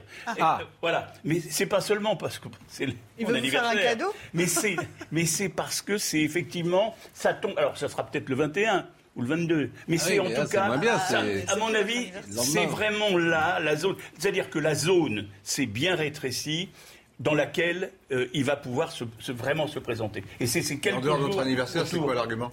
Ah, Non, mon anniversaire, c'était une blague. J'ai J'ai dit compris, ça comme oui, une oui, blague. Et, et- et je le répète comme une blague. Mais je dis c'est à peu près Dominique le moment opportun. Écoutez, tout- tout le monde sait qu'il va se, se présenter, bien sûr, et tout le monde sait qu'il doit le faire avant le 4 mars. Et ce thème, ce leitmotiv qui revient constamment, me paraît assez dénué d'intérêt. Tous les candidats font à l'heure actuelle comme si tout allait changer le jour où il aura déclaré qu'il est candidat. Rien n'aura changé. On peu de choses auront changé. Euh, Ah, il sera dans la campagne. en- ensuite, ensuite, on aura un, autre débat qui- qu'on voit déjà se dessiner. Est-ce qu'il acceptera de dialoguer avec les Il autres acceptera candidats pas. ou pas Voilà. non, donc on, on fera dit mieux, non. on ferait mieux de parler de questions de fond, de son bilan, euh, de projets, de programmes, que de Et vous allez voir que même avec les journalistes, je ne sais pas s'il va rencontrer des journalistes. hein. Il n'a pas tellement envie de rencontrer grand monde. Il a envie, il pense, et c'est pour ça que ça peut être difficile pour lui. Et- et on- il et pense qu'il a gagné en fait. Et il on faut verra toujours ce que ça donne. Qu'il a, qu'il a il y a des sondages. le plus possible, oui, les débats. Il y a des sondages, et c'est vrai que les sondages le confortent. Par exemple, il est toujours très haut. Le socle, il n'est jamais descendu en dessous de 24. Voilà. Euh, donc il est là à 23 dans un sondage cluster 17. Marine Le Pen est à 15,5, ni euh, Éric Zemmour est à 15,5. Euh, il y a manifestement une dynamique Zemmour. Valérie Pécresse, c'est très important ce qui se passe pour elle ce week-end, parce que pour le moment, il n'y a pas de dynamique, disons-le, et il y a peut-être même un recul. Jean-Luc Mélenchon, il est haut dans ce sondage. Euh, Yannick Jo- Ouais, Jadot, le sondage de cluster, mais il- la commission des sondages a Oui. contesté leur méthode, il faut le dire ça. bah, c'est possible. Et Anne possible, Hidalgo. Anne Hidalgo est à 1,5. C'est-à-dire qu'Anne Hidalgo va peut-être être la dernière candidate de la gauche. Elle va terminer. derrière- elle est battue par euh, peut-être Jean Lassalle. Elle va peut-être être derrière Philippe Poutou. C'est quand même. euh, Non, mais je ne sais pas ce que vous en pensez. euh, j'en- suis pas très content, oui, c'est vrai. Parce que vous êtes euh, auprès d'elle. Auprès, un coup de main, mais c'est Un coup de main, pas ça la veut rien question. dire. Un coup de main. Non mais, non, pas mais, la fa- question, si, ça non, mais les téléspectateurs, vous, vous me dites tout à l'heure qu'on est des pros et jours. fait mystère de mes- de mes voilà. sympathies Donc, mais non, mais vous êtes dans la campagne ou pas? Vous êtes dans l'équipe de campagne ou pas sérieusement Non, vous n'êtes pas dans l'équipe de campagne. Bon, Le- Laurent, moi je donne pas de coup de main à Zemmour. oui. Bah si, toute la journée euh, à la télévision, mais pas ça. Non, mais c'est important. La transparence, vous savez, moi, le je suis transparent. hein. Mais Oui. mon association n'est pas une association neutre. Elle est social-démocrate. Oui, c'est ça. Oui, non. Les sociaux-démocrates sont des malfaiteurs dans votre. Non, arrêtez C'est un peu. c'était- pour, pour, pour vous C'était pour taquiner. rire. C'était pour vous taquiner. Je vous demande Et si quand, vous êtes. quand on fait la même chose pour vous, vous ne riez pas du tout. Hein. Ah, ben, je ris toujours. Est-ce que vous êtes dans l'équipe de campagne de euh, Anne Hidalgo? Oui ou non? Ça dépend ce qu'on a. Je suis pas dans l'organigramme, mais je, je, je, je donne des coups de main, oui, bien sûr. Je, je ne m'en Mais cache pour pas. discours, ce Écoutez, dit dans la y a- presse. y a- c'est euh. Par exemple. les, les sondages, c'est l'incertitude C'est pas même. une honte, hein. Les sondages, c'est Et pourquoi vous lui. Pardonnez-moi. Pourquoi vous lui demandez pas de venir sur notre plateau?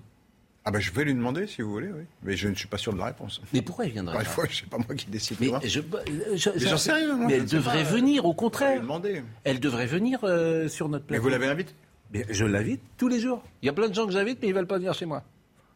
Vous devriez vous poser des questions. Bah, euh, c'est eux qui devraient s'en poser peut-être. Peut-être qu'ils veulent pas mais, entendre nos questions. En plus, elle en sortirait euh, vainqueur d'une certaine manière. Parce que quand tu es attaqué un petit peu, t'es- t'en sors toujours un peu vainqueur. On lui poserait des questions, mais Bah, écoutez, dans si la vous- courtoisie républicaine. Bien faire le messager, si ça Dans vous arrange. oui. Ah, le messager. Dans la courtoisie républicaine, il y a des questions qu'on peut se poser. Elle est à un ennemi quand même. Bon, c'est- Écoutez, euh, Oui. j'interviens un peu tard, puisque là, conversation, le tête-à-tête se développe ce matin beaucoup. Non, il y, il y a deux choses qui sont d'ores et déjà à peu près sûres dans cet univers d'incertitude qui est la préparation d'une élection.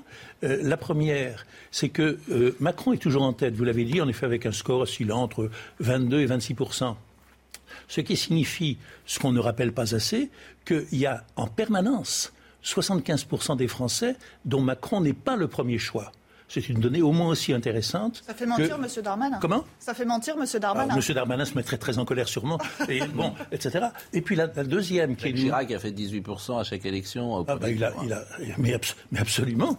Mais absolument. Il n'a jamais dépassé 18 Et, Chirac a toujours été mal élu, car quelqu'un qui fait entre 16 et 19% au premier tour n'est pas quelqu'un qui est plébiscité par les Français. Puis la deuxième certitude, ou la quasi-certitude qui est plus récente et qui, je dois l'avouer, me réjouit assez, c'est que pour la première fois depuis 1981, il est possible que le candidat du Parti communiste repasse devant le candidat du Parti socialiste. C'est extraordinaire. Et Fabien Roussel fait de ce point de vue-là pas une mauvaise campagne. Taubira Jadot, va les écouter tous les deux, parce qu'on annonce peut-être une euh, association qui pourrait mettre en difficulté peut-être Emmanuel Macron dans un premier tour. Parce que ceux qui avaient décidé, l'aile gauche, qui avaient décidé de voter pour Emmanuel Macron, si Taubira et Jadot est une force alternative, ça peut faire un poil baisser Emmanuel Macron. Vous pouvez me dire que c'est pas tout à fait le même électorat, mais l'aile gauche d'Emmanuel Macron, elle existe. Elle n'a pas aujourd'hui beaucoup d'offres, parce Anne Hidalgo, Jean-Luc Mélenchon, euh, Fabien Roussel, elle n'a pas beaucoup. d'or Je parle d'or, oui, mais là, ça peut être une offre possible pour cette aile gauche. Euh, d'Emmanuel Macron. pas sûr, moi. Bah, personne n'est sûr. Mais, oui, mais personne n'est sûr. Oui, personne n'est sûr. Écoutons, euh, Christiane. Non, mais vous c'est pas. Euh, je suis d'accord avec vous. C'est pas. C'est pas une passerelle évidente. Mais écoutons en tout cas Christiane Taubira et Yannick Jadot. Euh, il se trouve que oui, euh, ma présence rend possible le fait de se parler. Euh, je crée et je vais continuer à créer les conditions pour qu'on puisse se parler. Je dis à Anne Hidalgo, je dis à Yannick Jadot, je dis à, Fabien Roussel, retrouvons-nous ensemble, parlons sans condition. L'équipe de Christiane Taubira voulait nous rencontrer. Eh écoutez, nous sommes courtois, donc on les a écoutés. Vous savez, nous, on est sûr de notre campagne. on n'a pas de fébrilité. Donc on n'a pas de raison euh, de ne pas euh, répondre aux invitations quand elles sont faites. Et il n'y a pas de problème que chacune et chacun puisse venir dans notre projet prendre euh, un certain nombre de mesures. Bon, est-ce que Jadot est à 5, Christiane Taubira est à 3%. Alors 5 et 3, je sais que ça ne s'additionne pas, mais bon. Le problème, c'est qu'il y a une partie des, anciens électeurs socialistes qui sont partis plutôt vers la droite, plutôt vers le centre ou vers la droite, donc vers Macron. Vous mettez Macron à droite centre droit, disons. Et euh, ça dépend des sujets. Mais, il y a beaucoup de gens du PS qui rejoignent Macron. Là. Comment? Il y a des gens du PS qui rejoignent Macron. Oui, il y en a quelques-uns. Eduardo, euh, pèle. Très bien. Mais euh, non, en gros, ce sont des gens qui étaient plutôt dans la gauche et qui sont maintenant plutôt au centre ou centre droit. Je ne pense pas que la réponse à ces gens-là soit de la gauche radicale. Vous trouvez que c'est radical, euh, Jadot euh, Taubira Plus radical, bien sûr. Taubira était dans le ministère de François Hollande. Oui, mais Quand vous écoutez son, quand vous écoutez son discours, elle est, elle, est, plus proche de la woke, de la gauche woke, que de la gauche républicaine, dont parle souvent euh, Laurent Geoffrin. Elle n'est pas véritablement, elle est, son petit électorat, elle a un tout petit. Christiane Taubira était dans le même gouvernement qu'Emmanuel Macron, garde des Sceaux avec François Hollande. Je bien que vous disiez que c'est la gauche radicale, mais bon. Non, non, mais je parle des gens qui la soutiennent, ou des gens qui sont autour. Son alliance, radical d'ailleurs. L'alliance plus à gauche. Voilà. L'alliance fait ressembler à la fameuse alliance de Fernandez que nous nous souvenons et qui a fini à 3, oui, en 69, qui a fini combien? 3% 5, 5, 5 On va parler euh, dans une seconde avec Thomas Forêt, on va être en ligne après Facebook euh, rebâtir. Un dernier mot de politique, un dernier mot de politique avec, euh, on l'a appris, c'était une information RTL, Nicolas Sarkozy ne sera pas au grand meeting de Valérie Pécresse qui est programmé dimanche. Alors c'est ce qui manquait à Valérie Pécresse, c'est-à-dire le sacre. C'est important le sacre. La, grande, le grand meeting, euh, les drapeaux bleu, blanc, rouge, les images de, tout un week-end sur les chaînes de télévision. Et là, on est sacré. Euh, il a eu son moment, Éric Zemmour, Marine Le Pen l'a fait, et Valérie Pécresse ne l'avait pas fait euh, encore. Je ne sais pas comment elle va mettre ça en place, mais c'est un moment. Bon, il ne sera pas là. C'est une très mauvaise, franchement, une très ah, mauvaise nouvelle pour Valérie Pécresse, parce que ce soutien normalement Elle, elle est en droit de s'attendre. Elle est la candidate qui a été élue à l'issue d'une primaire du parti LR, qui était le parti de Sarkozy. Elle, elle était en droit de s'attendre. Il l'a pas fait. On pouvait même penser qu'il le ferait dès son élection ou assez vite.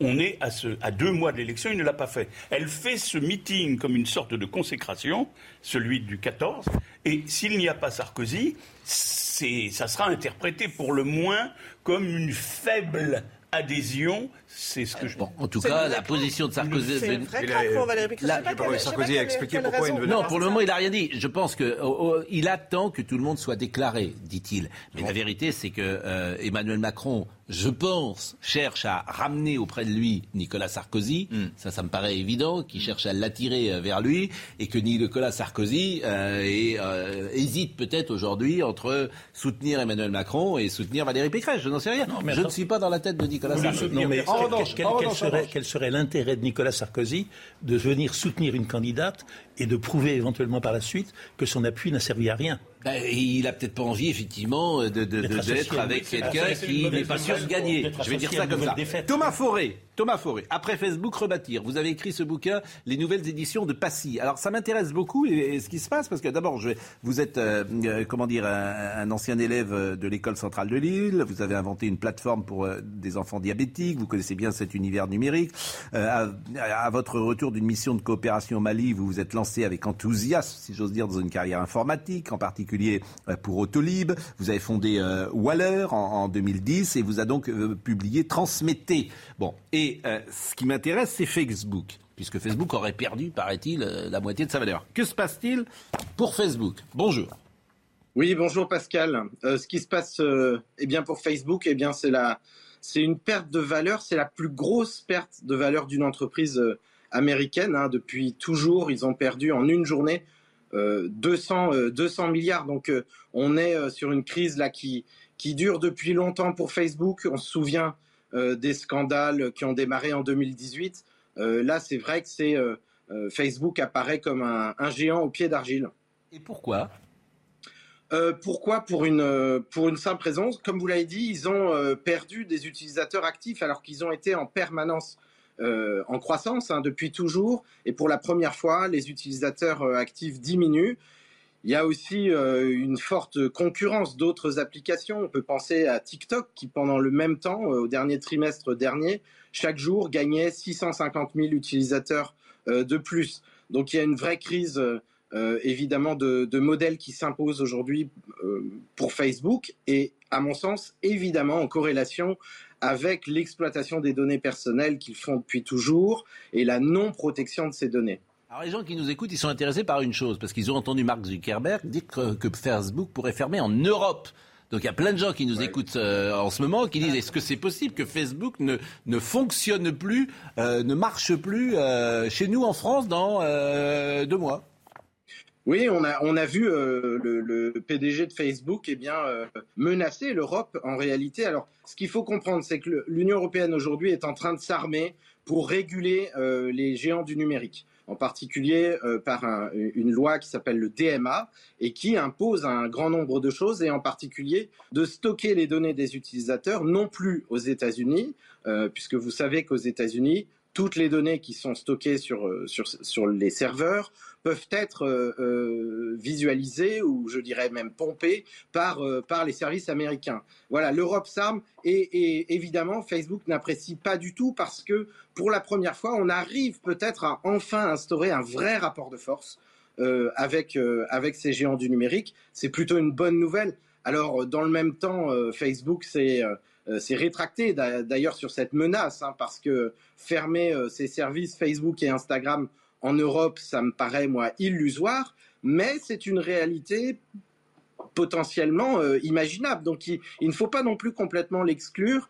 Et on a vu beaucoup de réactions. Hier, je regardais notre, euh, notre ministre du numérique, Cédric O, qui a répondu Et alors Euh, Voilà, à Facebook, et qu'il était hors de question euh, de pouvoir euh, euh, eh bien faire une exception.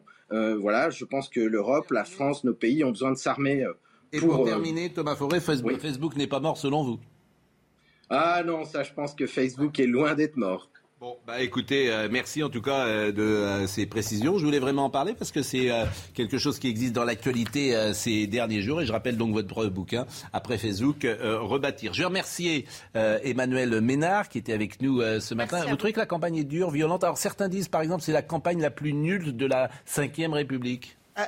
Elle, manque de, elle manque d'enthousiasme en tout cas. Enfin, Oui, alors d'enthousiasme c'est encore autre chose, ça, mais de, de, Ah, mais qu'elle de- soit de dure, oui. profondeur, de, de comment dire, d'intelligence, de dimension. C'est-à-dire que le- même le casting. Bah, avant, il y avait que- des anciens premiers ministres. Est-ce que vous avez déjà vu une, une campagne électorale qui fasse pas de la politique politicienne? Donc forcément, ça, ça, Bah, il y avait ça- parfois, ça euh, tire vers le bas malheureusement. Quand en 88, vous aviez Raymond Barre, euh, Jacques Chirac, François Mitterrand, euh, Jean-Marie Le Pen, c'était peut-être un autre casting. C'était un autre question. Pareil en 80, en 95. Bon, Oui, je vous ça- remercie en tout cas, euh, parce que là on est un petit peu euh, déjà hors des bords et Merci on va recevoir euh, Raphaël Enthoven dans une seconde, euh, qui aime beaucoup les animaux et on va parler de cette affaire avec Kurt Zuma. Là. Je ne sais pas si vous connaissiez Kurt Zuma, ce footballeur qui a hum, maltraité un chat. À tout de suite.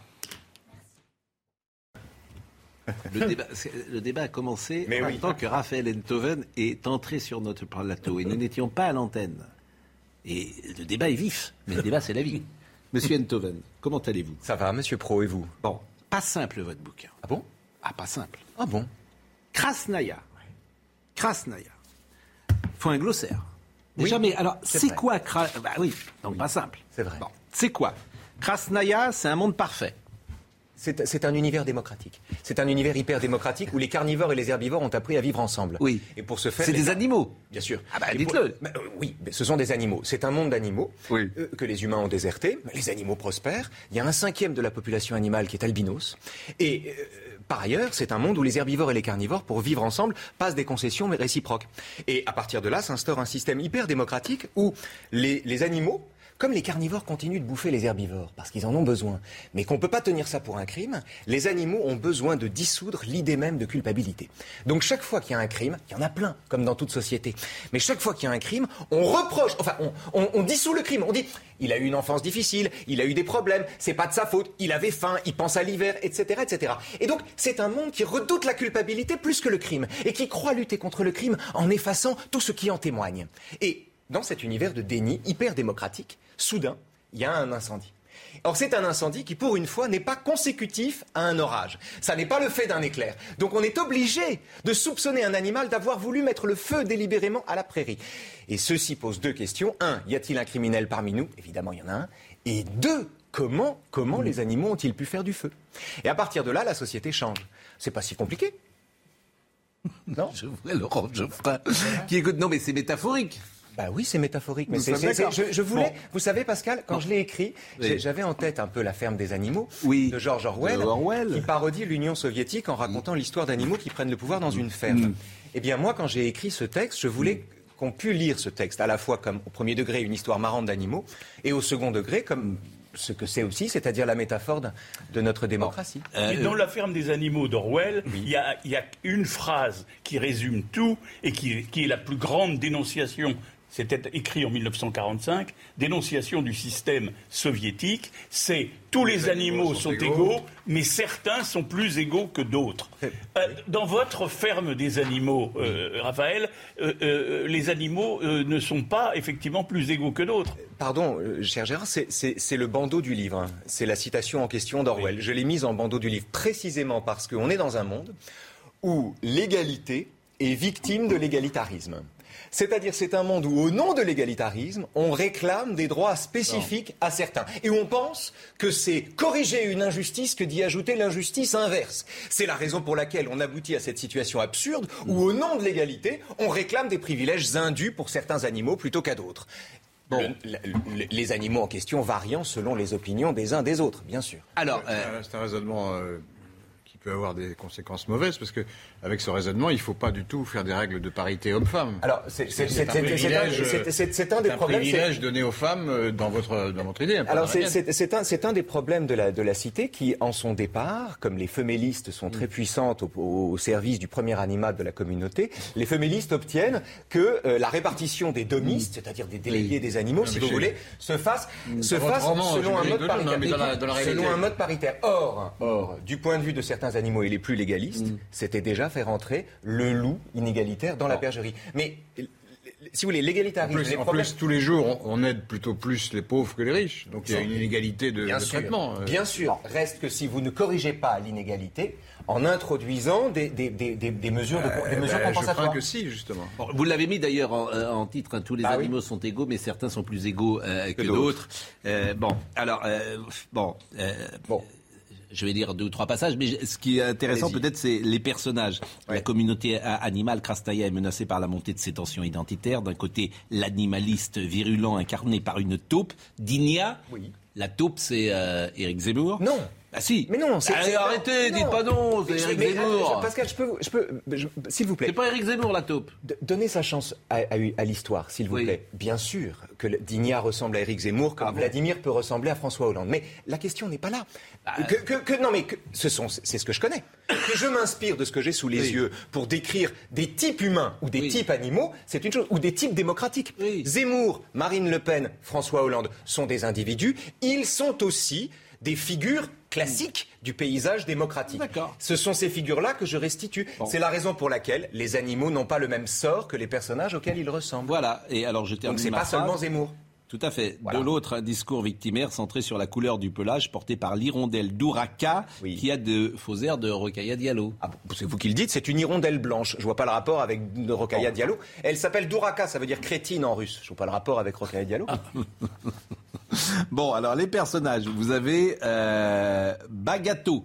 Oui. Bon, Bagato, alors c'est un vieil anon éminent dont les organes Ah, je l'aime- beaucoup Bagato parce que dont les organes ont mystérieusement cessé de croître durant l'enfance, hormis les sabots et peut-être les cordes vocales. Excellent orateur, candidat démuniste à l'anima, mauvais pardon. À votre avis, c'est qui Oui, alors c'est intéressant parce que Bagato, si vous voulez, c'est un. C'est Mélenchon. Mais c'est marrant de les repérer, c'est marrant de les Euh, reconnaître, mais c'est aussi intéressant.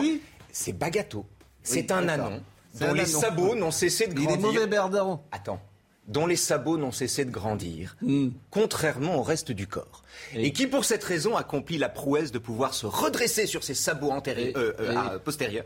Et avec le sabot antérieur, désigner du, du sabot les coupables des avanies que subissent les animaux de Krasnaya.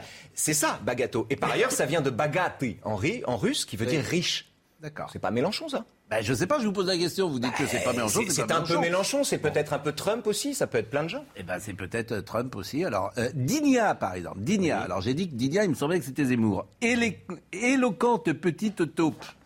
Oui. Qui professe un animaliste forcené dans un lexique classique. Oui, il faut que j'explique ce que c'est que l'animalisme. Si vous me donnez une seconde, je le Ben, je vous en prie. L'animalisme, c'est le sentiment que certains animaux sont par définition voués à commander et d'autres à obéir. Et en cela, l'animalisme est une radicalisation du plus fortisme qui Hmm. Mais ça, c'est un peu vrai, revendique la loi du plus fort. Le vrai. problème de Digna, après, à vous de voir si ça ressemble à Zemmour ou pas. Le problème de Digna, c'est qu'elle n'a pas le physique de ses convictions. Hmm. C'est-à-dire que dans un monde où les convictions de Digna l'emportent, Digna elle-même ne fait pas partie des dominants. Donc c'est une tension propre à Digna, ce qui ne l'empêche pas de recueillir l'audience de tous les démunistes qui ne croient plus les discours lénifiants des fraternistes qu'il est. Vous, peut-être que vous n'avez pas les convictions de votre physique. Peut-être. Peut-être que c'est le contraire. Ça, c'est une attaque. Vous lui dites, en gros, qu'il est pas terrible, quoi. C'est ce que vous Bah, un petit peu. Vous dites, il est petit et moche, quoi. C'est ce que vous dites. mais- mais- mais- Bah, un peu, un peu, c'est pas vous- dominant, c'est ce que vous dites. c'est mais c'est pas- vous qui dites ça. Je Ah, évidemment c'est moi qui le dis. Je, je- je pointe le décalage chez une taupe oui. entre ce qu'elle prétend et ce Oui. qu'elle incarne. Oui, c'est tout- tout. Eh ben oui, Après, vous- à, vous d'y voir le parallèle que vous voulez. Élo- donc éloquente petite taupe qui professe un animaliste forcené dans un lexique classique, exerce son magistère sur les innombrables qui pensent comme elle et sur les dignarques dévoués, Mhm. alors que ses paroles sont plus violentes que celles de l'AFCA. Ouais. Hein, L'AFCA, c'est plutôt Marine Le Pen, si j'ai bien compris. Ah oui, elles sont plus violentes que celles de l'AFCA. Vous mettez euh, Digna en parallèle de l'AFCA. Bon. vous, allez Digna Pa- bénéficie. Pascal, c'est quoi l'idée? C'est de me démontrer pendant une demi-heure que je me suis inspiré de personnages réels. Je peux vous le dire tout de suite. On Mais peut aussi parler du livre lui-même. Je veux dire, le livre Je parle lui-même. Là, je parle de quoi? Je parle Eh, vous pas- pas du livre, faites la liste des personnages, c'est extraordinaire. Faites-moi la liste de tous les personnages pour me dire ça c'est lui. Je dis oui, c'est un peu lui, mais pas mais seulement. non, parce que je, comment dire, je, je Il y a- ne- il y a autre chose dans le qu'une galerie de Mais personnages. oui, il y a 400 pages. Bah mais oui, mais mais les personnages, pardonnez-moi, ce qui est intéressant, c'est ce que vous en dites. Oui. C'est ça votre analyse, c'est le livre ça. ce que Ce que vous dites que par exemple, quand vous dites alors que ses paroles sont plus violentes que celles de l'AFCA, Digna bénéficie du soutien des plus fortistes qui, pour ne pas avoir à commenter ce qu'elle dit, s'indigne à l'envie qu'elle soit condamnée. Pardonnez-moi, c'est votre livre. Bien sûr que c'est mon livre. Mais Bon, bah, ne m'engueulez pas. de- mais je vous engueule pas, c'est vous qui m'engueulez. De quoi parle mon livre? Mon livre parle de ce que Tocqueville appelle des despotismes sournois en démocratie. C'est-à-dire la façon dont, en démocratie, façon que nous connaissons tous et qu'à notre manière, chacun dans notre domaine, nous expérimentons. La façon dont la démocratie, au nom de la liberté, se conduit parfois en censeur. Des procédures de censure au nom de la liberté, qui témoignent de ce que Tocqueville, dès le XIXe siècle, appelait des despotismes sournois, c'est-à-dire une involution de la liberté quand elle n'est pas confrontée à une adversité violente.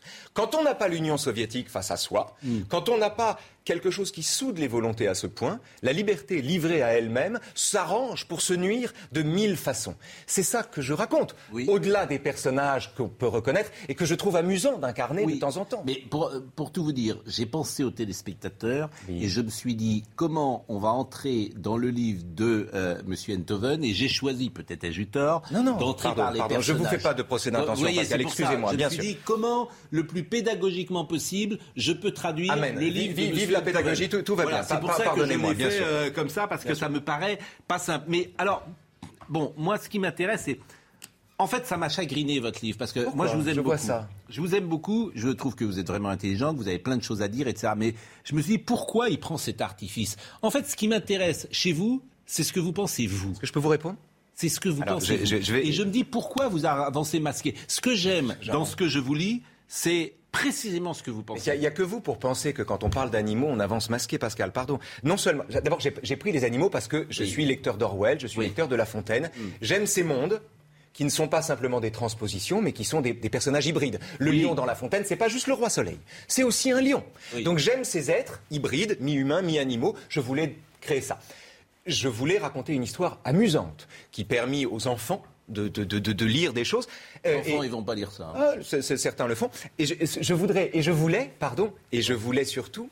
euh, c'est comme ça que les choses me sont venues sous la forme d'animaux. Je ne me suis pas caché des ressemblances, mais en revanche, ce qui est vrai, c'est que j'ai découvert en écrivant que l'artifice, comme vous dites, animalier, permet de tout dire. C'est le contraire de se cacher derrière son petit doigt. Je ne me cache pas de ce que je pense, ni de ce que je dis, ni même de ce que je suis là-dedans. Mais en revanche, ça permet de tout dire. Si vous montrez de la fornication entre animaux, personne ne vous le reproche. Si vous montrez des meurtres, des viols, des catastrophes, de la drogue, personne ne vous le reproche. Vous avez cette liberté. Précisément, l'artifice vous permet de regarder en face. C'est la distance suffisante pour tout dire. Et non pas pour se cacher derrière son petit doigt. Je vous assure, Pascal, le but n'était pas de, de- de dissimuler mes opinions derrière des masques d'animaux. En, en- en tout cas, ce que je vous dire, c'est que ce qui m'intéresse, c'est le regard que vous portez sur cette séquence. c'est ça qui m'intéresse. Par exemple, j'entends dire que euh, cette euh, euh, campagne présidentielle est la plus nulle Hum. de la Ve République. Donc ça, votre avis m'intéresse. Non, je ne vois pas ça. Moi, je trouve que ce- tout ça est tout ça est tout à fait intéressant. Je- je- la façon dont les je- tout ça tout ça est très intéressant. J'ai le sentiment qu'on assiste à l'émergence douloureuse et encore inaboutie d'un- d'un- d'une opposition véritable dans un pays qui, pour l'instant, n'en a pas.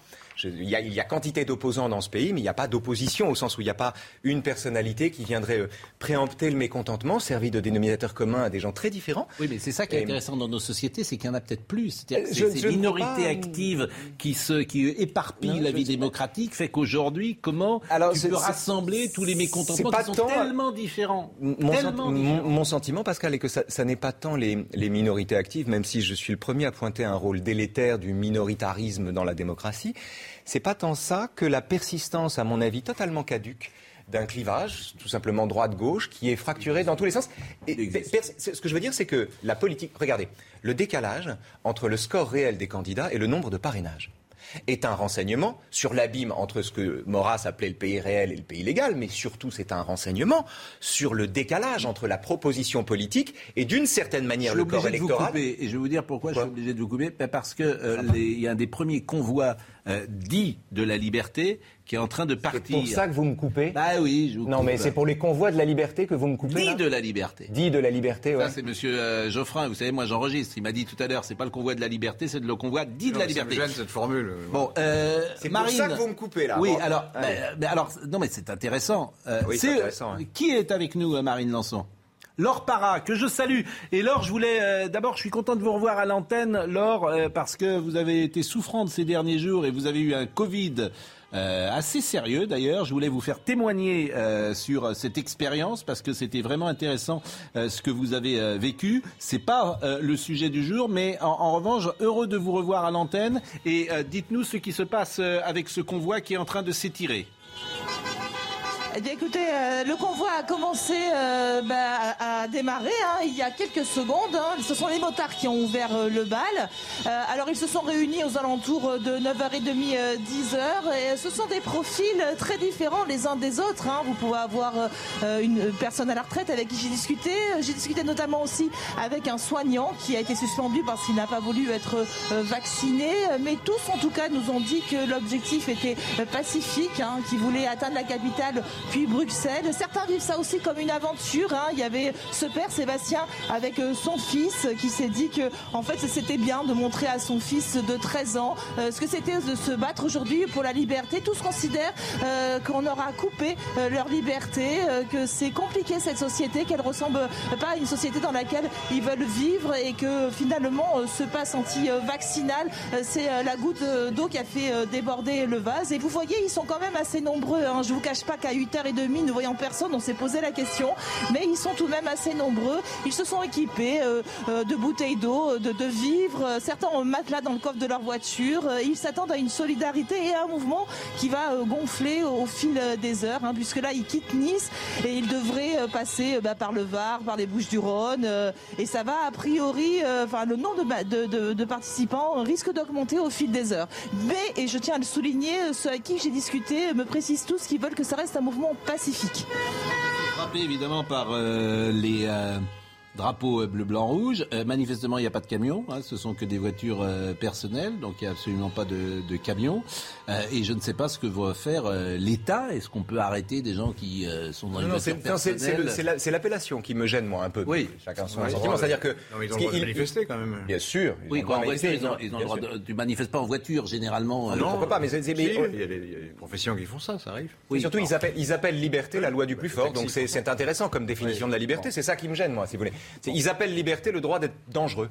Mais bon, pourquoi pas? Bon, en tout C'est cas, une définition étrange de la vous ne liberté. soutenez pas, par exemple, ce- Non, moi je considère qu'il n'y a rien de liberticide dans l'obligation vaccinale, l'obligation vaccinale en période de pandémie. Que quand des milliers de gens meurent, il n'y a rien de liberticide dans la suspension temporaire, la restriction temporaire des libertés. Le contraire est liberticide. C'est la loi du plus fort. C'est la loi du moins contaminé ou du moins contaminable qui, qui, qui l'emporte. Je trouve ça minable. Sauf qu'il faut euh, une rationalité. Oui, ça- là il n'y en a pas. Là il n'y en a pas. Parler Et de liberté quand, on, quand en période de pandémie on refuse Oui. de se vacciner, ce n'est pas de la rationalité, Oui, mais- c'est de la folie. Bah, ça, c'est votre avis, mais Oui. euh, les- si, par exemple, aujourd'hui, des gens de 60 ans, avec Omicron, vous êtes à un pourcentage de euh, non-vaccinés, Oui. par exemple, qui euh, sont décédés, c'est 0%. Non, c'est 0%. Ceux, ceux qui sont morts sont en désaccord avec vous, Pascal. Ceux qui en sont morts sont en désaccord avec vous. Faudra leur poser la question peut-être. Invitez-les sur le plateau. Les gens qui sont morts parce qu'ils ne se sont pas fait vacciner. Invitez-les sur le plateau. Demandez leur témoignage. Les gens qui sont morts parce qu'ils se sont pas fait vacciner. C'est parce pas qu'ils ont- convenable pas de répondre comme Mais les ça. gens qui sont, les gens qui sont morts parce qu'ils ont de cru des prophètes qui leur ont dit qu'il n'était pas nécessaire de se vacciner ne sont pas d'accord avec vous. C'est tout. ce n'est pas convenable de répondre comme ça. Je vous parle Ce n'est pas, Omicron. vrai- ce n'est pas vrai ça? Mais je vous Omicron, parle de je gens parle- qui sont morts parce qu'ils se moi, sont je pas parle fait vacciner. d'Omicron. Mais d'accord, très bien, parlez-moi d'Omicron, je m'en Donc fous. là, le- le- les non-vaccinés aujourd'hui de moins de 60 ans, qui, euh, le- le- le- comment dire, euh, le risque de décès. Par le, le fait de ne pas vacciner les gens, c'est quand même ça qui est fou. Je suis, pardonnez-moi, je ne Comment, comment pas- on peut appeler ça liberté en Je- fait je- Où est la rationalité là? Je ne suis pas obsédé par le fait. Mais si, vous de ne parlez pas- de ça. Bon. Vous êtes, fa- en fait, on peut pas Allez-y, terminer allez-y, allez-y. mais allez-y. Le risque. Pourquoi voulez-vous vacciner des gens Il n'y a pas de risque. qui n'ont pas de risque euh, à euh, mourir? Au pire, ça ne sert à Donc, rien. si vous, vous avez la Au pire, réponse ça à ne cette sert- question- Mais au pire, ça ne sert à rien. Oui. Bon, Bah, il y a un bénéfice-risque, déjà, pardonnez-moi, euh, qui existe. Quel est le risque? Quel est le risque Quel est le risque Blachier, il est venu, il vous a dit, vous aucun Quel est le risque du vaccin, Pascal il n'y en a pas. Quel est le risque du vaccin, Il n'y en a pas. D'abord, il y a toujours un risque d'effet secondaire. On le traite régulièrement ici le vendredi avec des gens qui euh, euh, c'est infinitésimal, mais effectivement. c'est- tout ce que je voulais vous entendre dire. Donc, quel est le risque Donc ça, c'est un risque. La deuxième chose, c'est qu'effectivement, euh, vous quand vous êtes vacciné parfois à la deuxième, troisième dose, vous traversez une période de 10 jours où vous pouvez être extrêmement fatigué, que c'est compliqué, etc. C'est moins grave que de mourir. Mais il n'y a pas moins pour Omicron, pour Omicron, vous dis-je, le risque il est à c'est 0%. Il n'y a, pas- a de mort du Covid aujourd'hui. D'Omicron, non. D'Omicron, c'est ce que nous disait euh, hier, il est à 0%. En, en dessous de 60 ans. Je peux pas vous dire autre chose, c'est pas moi qui le dis, c'est les chiffres je de l'adresse. euh, oui, je vous d'accord, parle euh, pas de Delta. et- Je vous parle pas de Delta. Mais bon, on va fermer la parenthèse parce Est-ce que que c'est si grave de, de- de vacciner les gens euh, écoutez, si en Mais demandez-leur aux gens, avez-vous Delta ou Omicron, c'est- cher monsieur? C'est pour savoir si vous devez être vacciné. Non, mais ce sera bien. On peut échanger sans monter dans les tours. Oui, mais il faut pas. ne- ne- ne- Enfin, pardon, mais Pascal, Voilà. mais ne, ne dites pas. On bon, peut échanger sans vous monter dans les tours. Moi, je ne suis pas un anti. Je suis, j'ai mes trois doses. Ça, ce ceci ne veut rien dire. Que vous ayez vos Ah trois si, ça montre, ça montre tout simplement. J'ai pas que- dit que vous étiez anti-vax. Bon, J'ai voilà. pas dit que vous étiez anti-vax. Je dis Mais- que le scepticisme vaccinal en période de Mais pandémie pas- est irresponsable. Mais ce n'est pas du scepticisme, C'est du scepticisme vaccinal, ça n'est que ce ça. que je viens de vous dire. Ah, si. Bah Si, non. C'est de dire Bah là, il y a non. des risques, là, il y a ci, Ben là, il y a non. ça. Bah Omicron, on risque rien. Ben non. C'est du scepticisme Eh ben, vaccinal. je, eh ben, je ne partage pas votre avis. J'entends bien. Mais ça me fait plaisir quand même que. Mais nous moi aussi, ça me fait plaisir, c'est sympa Euh, cher ami. Bon, est-ce qu'on peut parler de Kurt Zuma Puisque euh, il nous reste euh, quoi? Il nous reste 8 minutes. Il faut vraiment qu'on fasse une demi-heure de plus. Kurt Zuma, euh, vous avez vu euh, cette séquence euh, avec le petit chat, il a été maltraité. Euh, et, alors hier soir, il a joué, ce footballeur. Et voyez la séquence, parce qu'il a été sifflé. Je rappelle que Kurt Zuma, tout le monde ne le connaît pas, c'est un joueur qui joue à West Ham, qui avait commencé à Saint-Etienne et qui est aujourd'hui en équipe de France. Et il y a beaucoup de voix qui s'élèvent pour dire qu'il n'a plus sa place en équipe de France. Voyez la séquence où il est sifflé.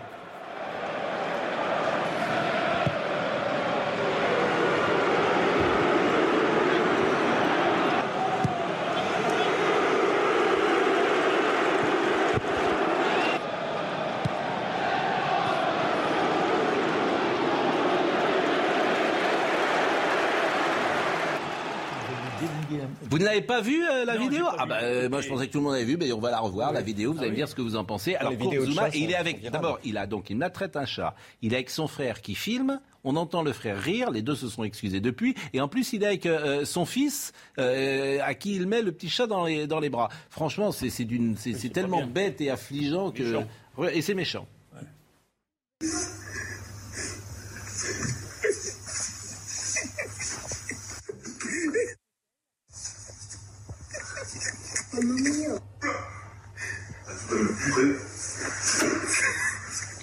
Technique. Manifestement, je leur demande, et on a un Ça problème commence technique. Ouais, on a un problème technique. Vous voyez, euh, est-ce que est-ce qu'on peut revoir la séquence? L'image elle-même n'a plus envie Allez, qu'on la on montre. va la- Comment? L'image elle-même n'a plus envie d'être montrée, je pense. Euh, C'est très beau. C'est un nouveau livre. Suis- Ça, sera... ça sera un nouveau livre, euh, dit Dominique Jamais. Est-ce qu'on peut le revoir? Allez, voyons la séquence. On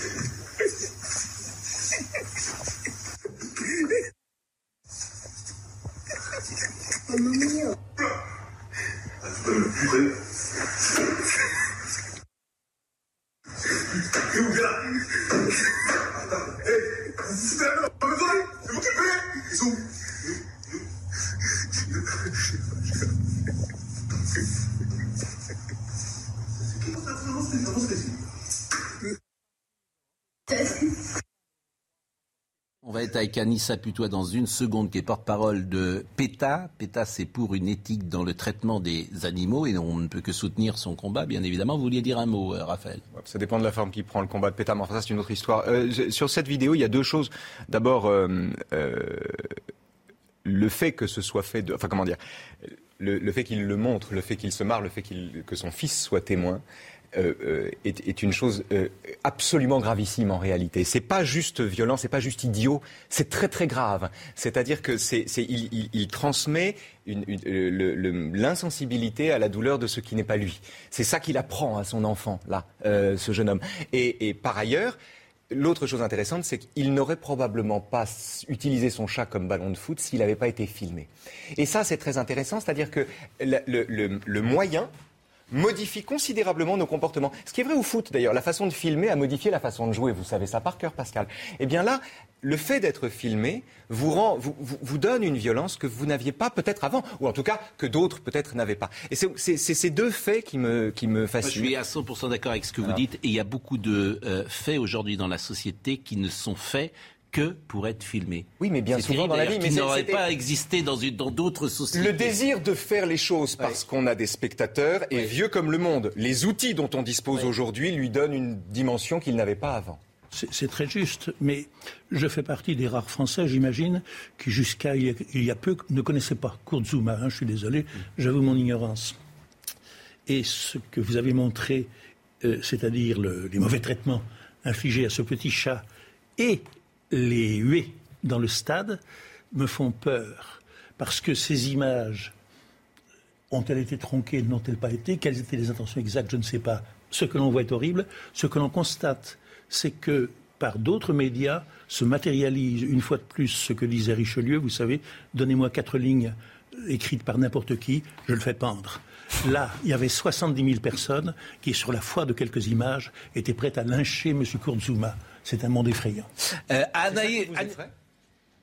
Oui. C'est ça qui, c'est-à-dire que le, le- le fait qu'une une vidéo devienne virale et que les gens voient. euh, Non, je crois ce que vous pas fait- vous non, le- le- la vidéo devient virale. Oui. Les gens voient ce Oui. que le- ce que l'homme Oui. a fait. Il n'y a pas besoin de rester deux minutes dessus, si vous voulez. On voit ce qu'il a fait. Lui-même ne s'en défend pas. D'accord. Que, que cela suscite l'indignation collective. On l'empêche pas de jouer.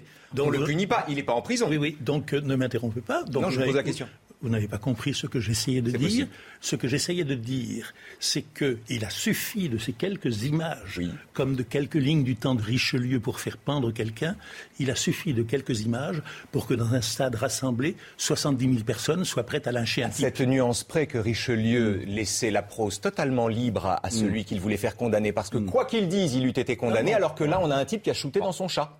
Oui, il a euh, essayé, Dominique Jamais a Ça n'affirme essayé- pas ce que je dis. J'essaie Voilà. de vous faire comprendre quelque la chose, chose. qui est sans doute beaucoup trop simple pour vous. Bon, euh, Dominique Chemet La essayait. simplicité est hors d'accès, inaccessible aux, aux esprits. Non, non, mais vous, vous êtes simple. Tortueux. Et vous êtes chaud hein, quand même. Hein ah bon? Oui. Chaud, vous êtes, Un peu Qu'est-ce fanatique. qu'il faut faire? Un peu. Fanatique de quoi? Oh non. De quoi Mais c'est- qui, qui est chaud là? Je me Non, mais vous fanatique franchement, mais- après, je- mais c'est intelligent. fais Ce qu'a dit Monsieur Jamais est très C'est intelligent. pour la raison pour laquelle je lui fais une objection. Où est le fanatisme Mais oui, mais vous l'agressez, le pauvre. J'essaie de vous faire comprendre, mais vous n'y arrivez manifestement pas, qu'un monde où sur la foi de trois images, vous avez 70 000 personnes rassemblées, sans parler des millions de téléspectateurs Mm. qui sont prêts à lyncher quelqu'un, euh, ce fait-là me J'ai écrit un livre sur le fait que les lynchages étaient effrayants dans un monde où la loi ne s'appliquait pas. C'est ce que c'est le livre dont on a parlé ce matin. Je, je suis plus que vous sensible à ce genre de phénomène. Je dis juste que la vidéo en question montre un geste ignoble dont il est naturel, normal et peut-être un peu rassurant aussi qu'il suscite l'indignation des gens. Ça fait deux points de vue. Deux vérités complémentaires sont pas toujours antagonistes. Donc ce que vous dites ne m'échappe pas, et ce Voilà. que j'ai dit semble vous échapper. Mais ce Bah, c'est vous qui l'avez décrété. Ma- Je ma suis fanatique. Rien décrété. Je ne suis qui- pas excessif mais- comme mais- ça. Je suis pas comme ça. Et ce que j'ai- trouvé la mise en perspective emporté, de Dominique Jamais extrêmement intelligente pour tout vous dire et vraiment intéressante. Euh, je ne veux pas faire de, de comparaison avec l'épuration, mais il y avait quelque chose dans les sifflets hier qui était une forme d'épuration euh, je veux dire, comme à ceux qui s'étaient mal conduits en 40, Mais on leur tondait les, je veux dire, on leur tondait. Il faut- euh, il faut bon. à mais, mais peu importe. Un monde, où les tri- un monde où les tribunaux populaires règnent. Un monde où l'opinion. c'est ça qu'il a voulu Voilà, dire. J'entends bien. C'est ça. C'est qu'il a voulu dire. Un monde où règnent les tribunaux Merci. populaires, un monde où l'opinion dicte En sa fait, il loi. condamne tout le monde, Dominique Jamais. Il condamne les gens qui sifflent dans le stade comme euh, Kurzuma. C'est ça qui était intéressant. J'apportais une nuance dans la nuance, c'est qu'un monde où les tribunaux populaires règnent est un monde dangereux. Un monde où 70 000 personnes Oui. s'indignent de voir un type Oui. battre un chat est un monde qui n'est pas si dangereux Eh que bien, ça. moi, je comprends ce que dit euh, Dominique Jamais. Mais non c'est seulement magnifique. on comprend, mais même j'adhère intuitivement à ce qu'il dit. pour ça que vous le parce comprenez. que les gens qui ont sifflé dans et- le stade hier, je les devine, je les connais et ils qui peuvent me faire peur. Je n'aime pas c'est- la C'est foule. C'est ça qu'il veut dire. Bah, c'est- Et moi j'aime pas les foules non plus. Mais c'est les foules sont toujours c'est la stupides. foule. Mais j'aime pas les Eh foules. ben, vous êtes d'accord avec Dominique Mais je n'aime pas les foules plus que vous. Je dis juste que c'est pas la même chose. C'est pas des individus qu'on sifflait hier. Dans un C'est premier une foule. Je n'aime pas plus les foules que vous. Je dis que la- le motif du sifflement n'a rien à voir avec ce que disait Richelieu. Richelieu un- parlait du pouvoir oui, absolu. Anaïs. Il parlait du pouvoir absolu et d'un pouvoir vertical. Dans Ça n'a rien à voir ici. Dans un premier Anissa, temps- dans Anissa, temps, Vous vous indignez du petit chat, Ouais. et dans un deuxième temps, vous vous effrayez avec moi Voilà. de la réaction de la foule. L'un n'empêche pas l'autre. Eh ben, Bah si, manifestement, ça vous empêchait. Mais c'est pas grave. Bon, en revanche, je vais donner rendez-vous à Anissa Putois. Je vais vous donner rendez-vous demain. Et là, je suis vraiment désolé. Bah oui, parce que vous avez pris tout le temps d'Anissa Ma- à Putois. cause de moi, ça va être à cause de moi. Oui, c'est à cause de vous. Que, j'ai- que Anissa Putois ne peut pas prendre la parole. Oui, c'est à cause Et de vous. Pourquoi, plaît Excusez-vous auprès Eh d'elle. je- J'en suis désolé, j'ai Est-ce qu'elle est avec nous? Est-ce qu'elle est avec nous, Anissa Putois? Vraiment, je suis dé- Anissa, je suis désolé, mais euh, je laisse. Je suis innocent et désolé le Je- premier. bah, personne n'est innocent, sachez-le.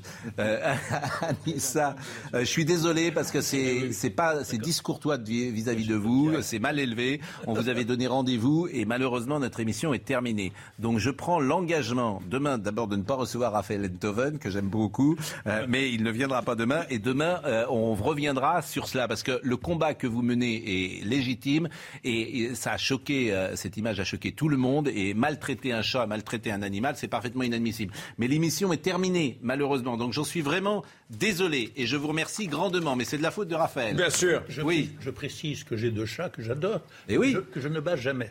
Mais je sais, mais, mais, Vous- mais vous parce avez des que enfants noirs vous aussi, êtes, voilà. Je rêve. Bon, vous êtes tombé sur un esprit radical alors que vous, vous êtes tout en nuances. Bien sûr.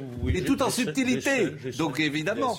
Bon, c'était un plaisir en tout cas, Raphaël. eh, eh, pour moi aussi. Euh, Pour moi euh, aussi, ça me fait plaisir d'être le radical de. Oh, Ça me change. écoutez, euh, Krasnaya, bah écoutez, Ouais. ce matin vous l'étiez, mais Krasnaya, moi je l'ai lu euh, sur les épreuves non corrigées, mais c'est vraiment, c'est vraiment, c'est intéressant, c'est d'un très bon niveau.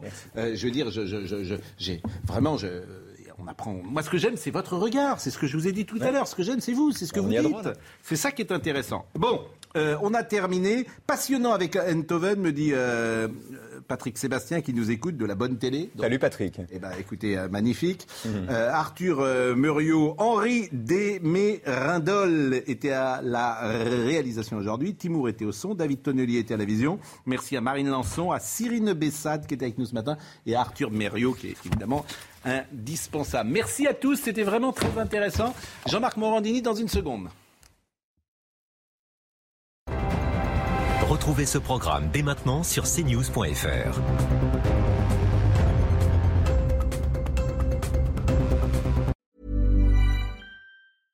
Imagine the softest sheets you've ever felt. Now imagine them getting even softer over time. That's what you'll feel with Bowl and Branch's organic cotton sheets. In a recent customer survey, 96% replied that Bowl and Branch sheets get softer with every wash. Start getting your best night's sleep in these sheets that get softer and softer for years to come. Try their sheets with a 30-night guarantee. Plus, get 15% off your first order at bowlandbranch.com. Code BUTTERY. Exclusions apply. See site for details. Hi, I'm Daniel, founder of Pretty Litter. Did you know cats tend to hide symptoms of sickness and pain? I learned this the hard way after losing my cat, Gingy. So I created Pretty Litter, a health monitoring litter that helps detect early signs of illness by changing colors, saving you money and potentially your cat's life. Pretty Litter is veterinarian developed, and it's the easiest way to keep tabs on your fur baby's health right at home. Go to prettylitter.com and use code ACAST for 20% off your first order and a free cat toy. Terms and conditions apply. See site for details.